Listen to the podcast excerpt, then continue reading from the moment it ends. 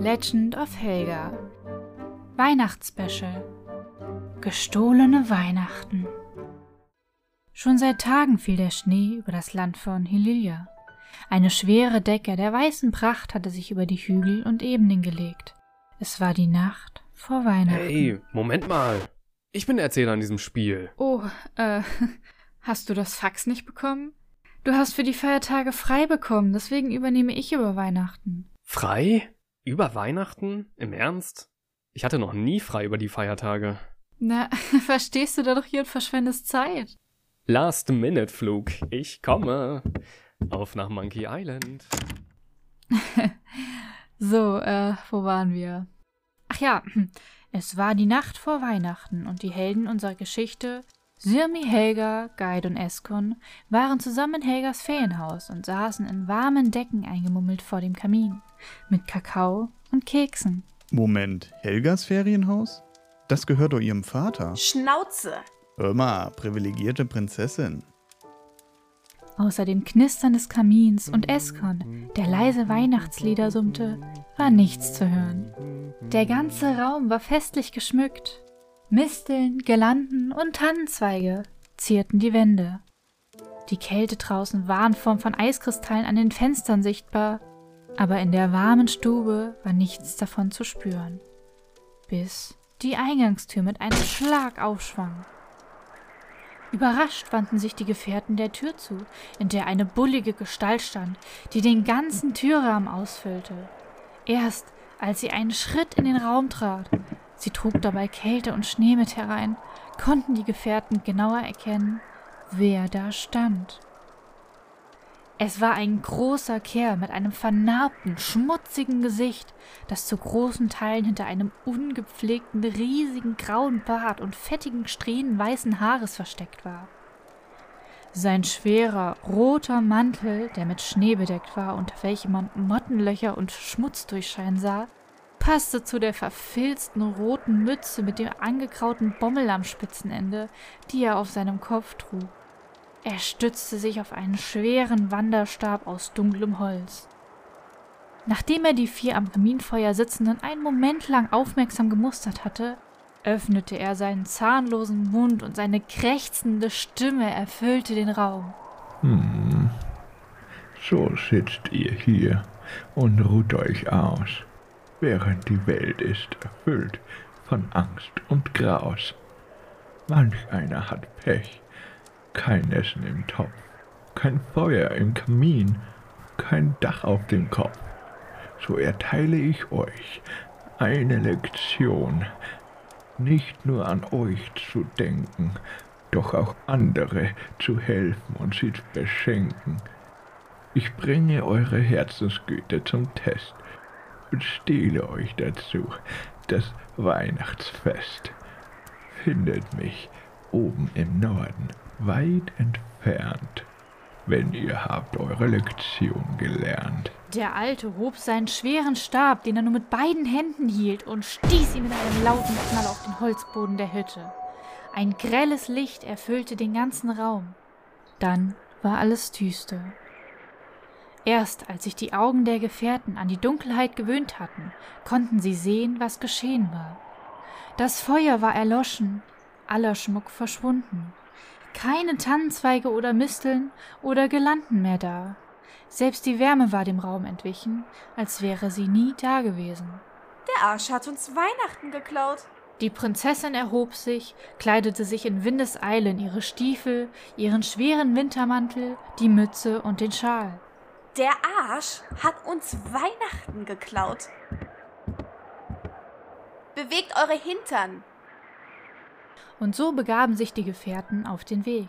Sie waren noch nicht so weit gegangen, als sie auf eine junge Frau trafen. Ärmlich sah sie aus, Tränen in den Augen und wohl der Verzweiflung nahe. Ich hatte bei mir Brot, Käse und Wurst für die Kinder im Waisenhaus, eine Sammlung milder Gaben.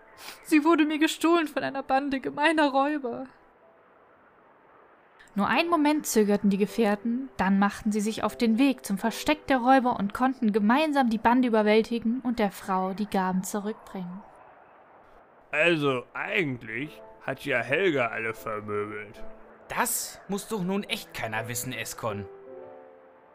Die Gefährten zogen weiter und wurden bald von einem alten Mütterchen, das allein in einer abgelegenen Hütte wohnte, um Hilfe gebeten. Der Sturm der letzten Nacht und der viele Schnee hat die Tür meiner Hütte eingedrückt und die Kälte dringt in mein Heim. Das Feuer ist erloschen und meine alten Knochen frieren. Zu schwach bin ich, um die Tür selbst zu richten. Wieder packten die Gefährten gemeinsam an und flickten die Tür der alten Frau notdürftig.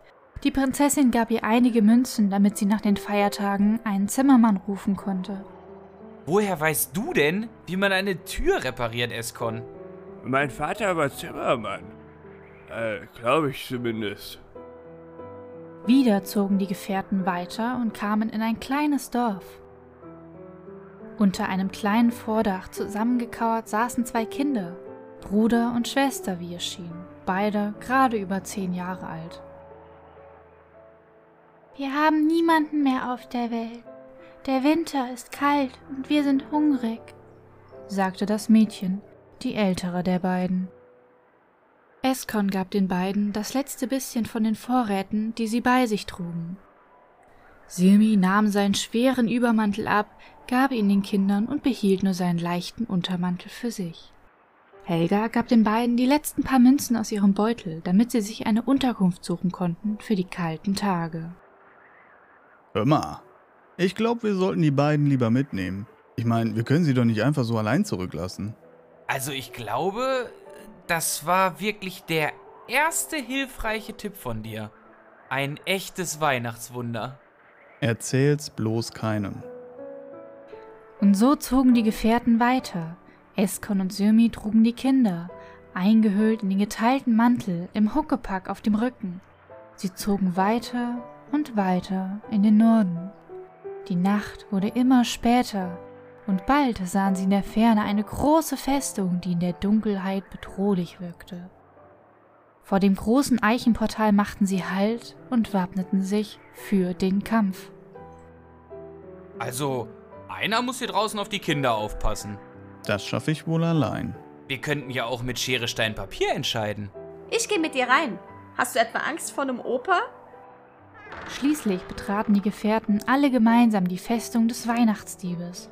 Schützend gingen sie vor und hinter den Kindern und liefen durch eine große Vorhalle, die zu einer weiteren schweren Eichentür führte. Noch bevor einer der Gefährten etwas tun konnte, öffnete sich die Tür, und alle blinzelten, denn helles Licht drang durch die Tür und eine wohlige Wärme hüllte die frierenden Reisenden ein. Sie traten in die Haupthalle, und dort stand der alte Mann. Sein Bart leuchtete nun in einem schönen Weiß, genau wie sein langes, helles Haupthaar. Sein Mantel war von einem herrlichen roten Seidenstoff. Kein Flicken oder Loch war noch daran zu sehen. Der Alte stand am Ende einer langen Speisetafel und an dieser befanden sich die alte Frau, deren Tür die Gefährten gerichtet hatten, sowie die junge Dame aus dem Waisenhaus, zusammen mit allen Kindern von dort. Sogleich machten sich die Geschwister, die mit den Gefährten gekommen waren, zur Tafel auf und wurden von den anderen Kindern willkommen geheißen. Der alte Mann in seinem roten Mantel lachte herzlich und breitete seine Arme aus. Seine Stimme war nun fest und klar. Hohoho, so hat meine Prüfung euch eure Lektion gelehrt. Güte und Freundlichkeit hat einen Wert. Für die Schwächeren da zu sein, ist oberste Pflicht. Nur an sich selber denken darf man nicht. Nun setzt euch zu uns, feiert und trinkt, bevor der Mond am Horizont versinkt. Wir genießen die Nacht bis zum letzten Rest und feiern gemeinsam das Weihnachtsfest.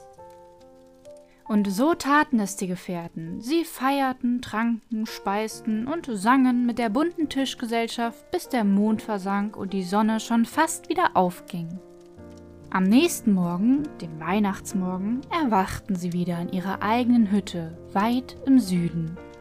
Ein Feuer brannte knisternd im Kamin, alles war wieder dekoriert und gemütlich.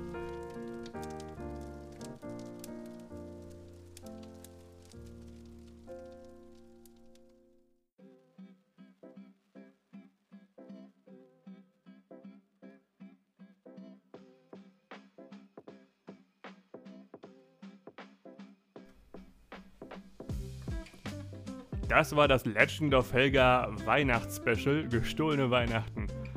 Ich möchte mich bedanken bei Melly alias Melly2Go, die für diese Folge die Märchentante gespielt hat. Und Dankeschön auch an den lieben Ross, der den Weihnachtsmann für unsere Weihnachtsfolge gesprochen hat.